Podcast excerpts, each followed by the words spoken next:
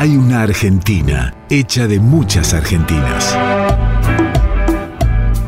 Pequeños países que son el alma de este gran país. Cada uno con sus historias. Yo tengo la costumbre de que el cordero si está oreado yo lo mojo y después lo salo.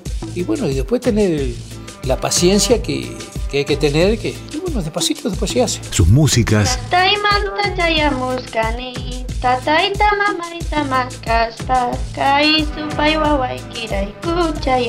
Sus paisajes, sus culturas, su gente.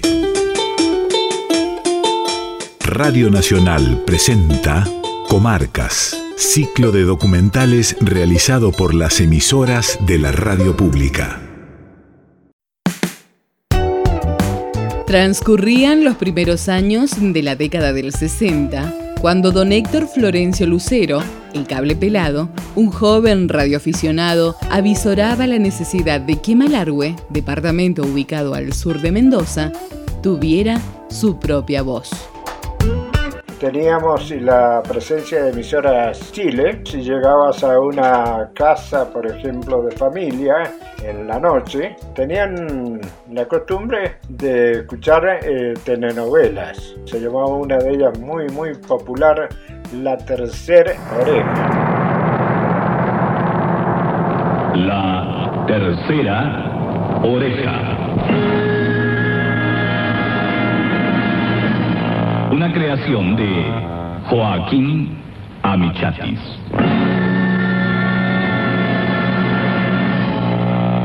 Relatos de Poncho Merlé.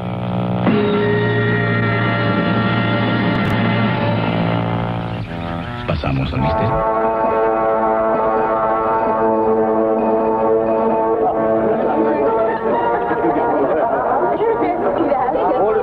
la felicidad, Mónica.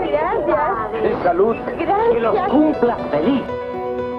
Y a nosotros nos preocupaba no tener una voz argentina, porque acá no se escuchaba ninguna emisora argentina, especialmente en el horario diurno. Radio Nacional, que también trabajaba en onda corta, trabajaba en 49 metros, 31 metros, 25 metros. Y en onda media no se escuchaba acá, salvo en la noche. Se hacían presentes algunas emisoras argentinas, pero muy pocas eran más las chilenas que las argentinas. Así que durante el día, chilena. Y en la noche sintonizábamos eh, con algún desvanecimiento de señal algunas emisoras argentinas. Así, Héctor Lucero se reunió con varios malarguinos, entre ellos Julia Enríquez, Ruber Ingrata, Santiago Bardín, Abdón Karim Razo, Mario Osvaldo Alonso y muchos más y crearon la Comisión de Amigos de la Radio. Al principio, la emisora estaba ubicada en la casa número 18 del barrio Atómico, en el domicilio particular de Lucero, y de este modo, la que se convertiría en la voz de Malargüe, daba, sus, primeros, pasos. Para una comunidad, digamos, eh, con tan poco habitante era casi imposible soñar de que íbamos a tener lo que hoy es LB19. Empezamos como radio experimental con una potencia baja de 250 vatios. Con el aporte de la comunidad educativa, los maestros iban y hacían programas culturales, algunos médicos eh, se arrimaban a casa a dar consejos sanitarios para ir dando a conocer los motivos que nos llevaba a hacer una radio que importaba no solamente a, este núcleo poblacional de tan pocos habitantes, Tras un viaje a Buenos Aires y luego de la promesa de una licencia a corto plazo para la emisora, aquel joven radioaficionado recibe la noticia tan esperada por la Comisión de Amigos de la Radio y en esa época el jefe de correo era Cucué. Como a las 10 de la noche, 10 y media, fue a la casa del barrio Atómico, que es donde yo vivía, y me dice, Cable, mira, saliste con la tuya, ¿qué pasó? Un sobre azul con la licencia LB19 Radio Municipal Malarue. Frecuencia de trabajo 1120 kHz. Yo estaba saliendo en 1510, bien en la punta del dial. Tenía temor, era una emisora clandestina, está penado por ley, pero de todas maneras la comunidad de Malargue, autoridades, todos estamos de acuerdo en, en la necesidad de tener un medio que nos acompañara con su música, su cultura, etc. Muy buenos días. Inicia su transmisión LB19, Radio Malargüe, emisora de frontera. Ay, compadrito, qué cansancio. Y le digo, bueno, esta noche vamos a hacer un baile y vamos a cobrar y con lo que recaudemos vamos a comprar un micrófono. Y así fue. En esa época tendría que recordar algunos nombres, eh, Edgar Quijano, García, Osvaldo Alonso, Karin Razo, un grupo de, de amigos que colaboraban, estaba Lana, que era gerente del Banco Nación, el secretario tesorero del Banco Mendoza, que se llamaba Rodríguez, que estaban eh, en la comisión, digamos, amigos de LB19, Radio Experimental. No era LB19, sino Radio Experimental. Pero, si alguien pensó que desde la casa de Don Héctor la emisora se trasladaría a sus propios estudios, se, equivocó.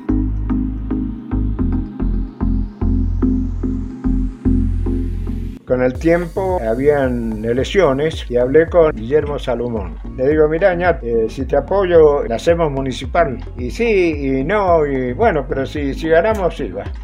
Ganaste, ya se había tomado posesión y la municipalidad no es lo que es ahora, era un edificio plano y al fondo de la galería había baños para el personal obrero que tenía salida a un, a Me dice el ñato, mirá, plata no tenemos, lugar no tenemos, vos fíjate dónde puede ser. Así que fui, los baños esos se ocupaban poco. Digo, mirá, ñato, en este lugar puede ser. Y así empezó Radio Municipal Malargüe instalada ya en la municipalidad en el año 65 más o menos.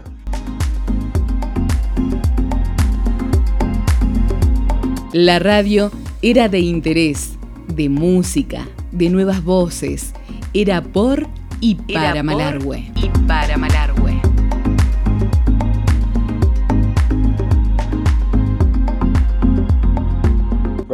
respecto al personal, fuimos logrando de que la municipalidad pusiera algún dinero, logramos un operador, Damián Toñane, eh, al poco tiempo hicimos un concurso para locución que lo ganó Patricia Aravena, en ese concurso que era vocalizar, leer correctamente, poco tiempo después tuvimos a Lita Yucan, Ortiz, Caravita, por ahí me tocaba ser director de la radio, por ahí venía otro. Y así fuimos tirando hasta que la radio fue tomando cuerpo, ya la comunidad empezó a tener eh, interés y a arrimarse a la radio. Había un programa que se llamaba Este programa es para ti. Los muchachos jóvenes, querían dedicarle un tema musical a, su novia o algo así, entonces iba con un disco 78 y le dedicaba el tema a la novia, pero ese disco quedaba para la discoteca de Radio Malar. Cuando la radio se había tornado insostenible para el municipio. y desde la provincia se había ordenado su cierre, Lucero viajó a Buenos Aires y a través de distintas gestiones logró que la Secretaría de Comunicaciones intervenga la emisora y le entregara un equipo de 5.000 vatios, con la condición de que el municipio construyera un edificio adecuado para la emisora. Y decían, bueno, el LB19 es un elefante blanco para la municipalidad. Cuando me entero de que estaba la orden del gobierno de, la provincia de Mendoza, que se cerraba la radio de Malargüe, viajé a Buenos Aires, hice la denuncia de que la radio no podía ser, en fin, eh, ya con licencia, la frontera, qué sé yo, le intervino el Confer. Mandaron a Ángel Visagio como interventor. Esa, esa radio la manejaban desde Secretaría de Información Pública. De todas maneras no perdimos la autonomía. Se hizo la intervención, a los tres meses me hice cargo de la dirección nuevamente. Pedí permiso para viajar a a Buenos Aires nuevamente para pedir autorización para aumento de potencia para tener mayor cobertura. En el Confer, cuando hice la solicitud, me pusieron en contacto el día siguiente con el secretario de Comunicaciones y bueno, y lo logramos. Pedí eso, logré el terreno ese y ahí se hizo el edificio. Ante la falta de recursos y con un curso de por medio, don Héctor, junto a sus hijos, pusieron en marcha los nuevos equipos de la radio en su nuevo edificio. Había que abonar para que vinieran los técnicos a armarlo acá. No apareció la plata, así que agarré y le dije que yo estaba en condiciones de armarlo. Así que me fui, tengo ahí el certificado Hice un curso acelerado de 30 días en la fábrica, me hice cargo de la garantía del equipo, lo, armamos, me ayudaron los chicos, Eduardo, Roberto, y nos sacamos el gusto de poner en marcha los equipos Tramen de 5 kilos a donde están los estudios ahora. Con el retorno de la democracia, allá por 1983, Lucero se involucra en política y llega a ser concejal. La dirección de LB19 queda en manos de Daniel Porras, presidente del Comité Radical, quien luego de la sugerencia y apoyo de Don Héctor logra la construcción de la planta transmisora de LB19. Pasó el tiempo, fue creciendo la radio en personal, ya en el 83 y logramos ganar las elecciones en algunos sectores, pero yo entré como concejal, yo organizamos el consejo, pero como lo que acá importa es la vida de, de Radio Malarbe, voy a volver a la radio. El tema de que yo voy al consejo, nombran de director a Daniel Porra, que era el presidente del comité radical. Lo nombran director de LB19. Pasaron unos tres meses y me llama Daniel Porra eh, de Lucero dice, eh, yo me voy a disculpar. ¿Por qué? Le digo. No, porque yo tenía desconfianza. Dice, yo creía que usted me iba a poner el palo en la rueda. Y le digo, no, ¿por qué? Le digo, mire, eso sí, le digo, usted preocúpese que logremos algo para la radio, preocúpese de hacer las cosas. Yo no entiendo nada de radio, necesito que me dé una mano. ¿Cómo no? Le digo, no tengo ningún problema. ¿Qué, qué podría hacer? Dice, y la planta transmisora, porras, le digo. Hagamos la planta transmisora. Mire, yo le voy a pedir a Enrique Soler, es cierto que me haga unos planos y yo los planos los voy a conseguir de la municipalidad. Así que al poco tiempo recibimos la escritura, firmé yo la escritura, venía la autoridad de Buenos Aires, fue un acontecimiento. LB19 llegaba lejos, a cada rincón de Malargüe, la radio de frontera, la radio como única compañía la radio. Desde la frontera del país, al pie de los Andes, Malargüe de clima bravo y aire purísimo, cielo incomparable. LB19, Radio Malargüe, en sus frecuencias 790 kHz onda media y 88.1 FM Payunia estudios centrales en Esquivel Aldao 350 y planta transmisora en Cañada Colorada.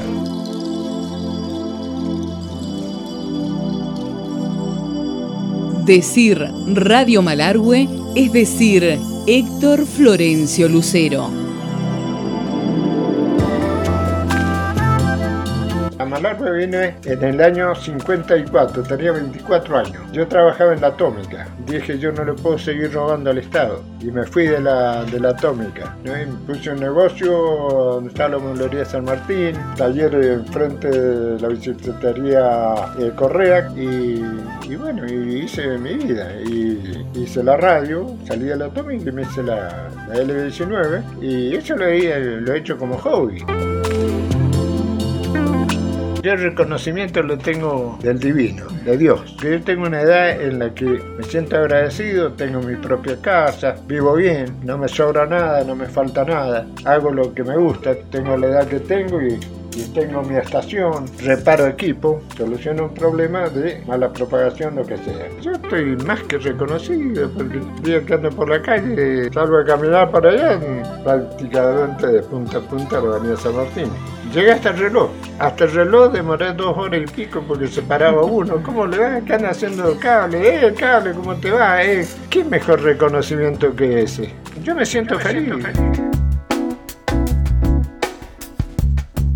Desde el nacimiento de Radio Malargüe han pasado por ella muchas personas, muchas voces, muchas canciones, muchos momentos, muchas emociones.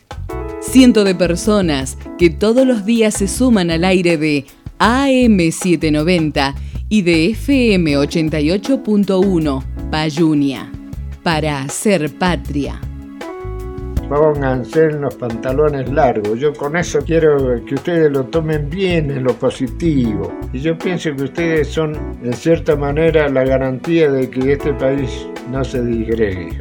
Si, si eso ocurre, no vamos a tener patria. Una radio de interés para la comunidad.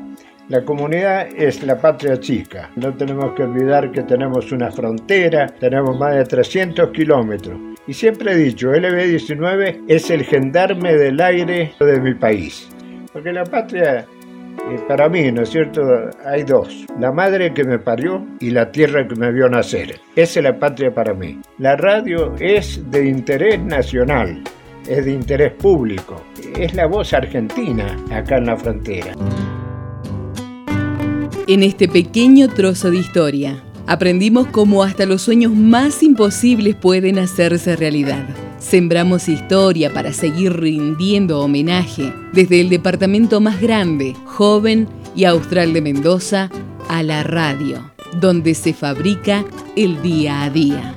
En la radio se alegra con los éxitos y se llora y mejora con los fracasos. Se juega con los oyentes, se busca la música que más les gusta se le toma el pulso a la realidad y se pone la batería de herramientas necesarias para que brille la transmisión, aún en los momentos más difíciles, incluso cuando ya no queda más que decir.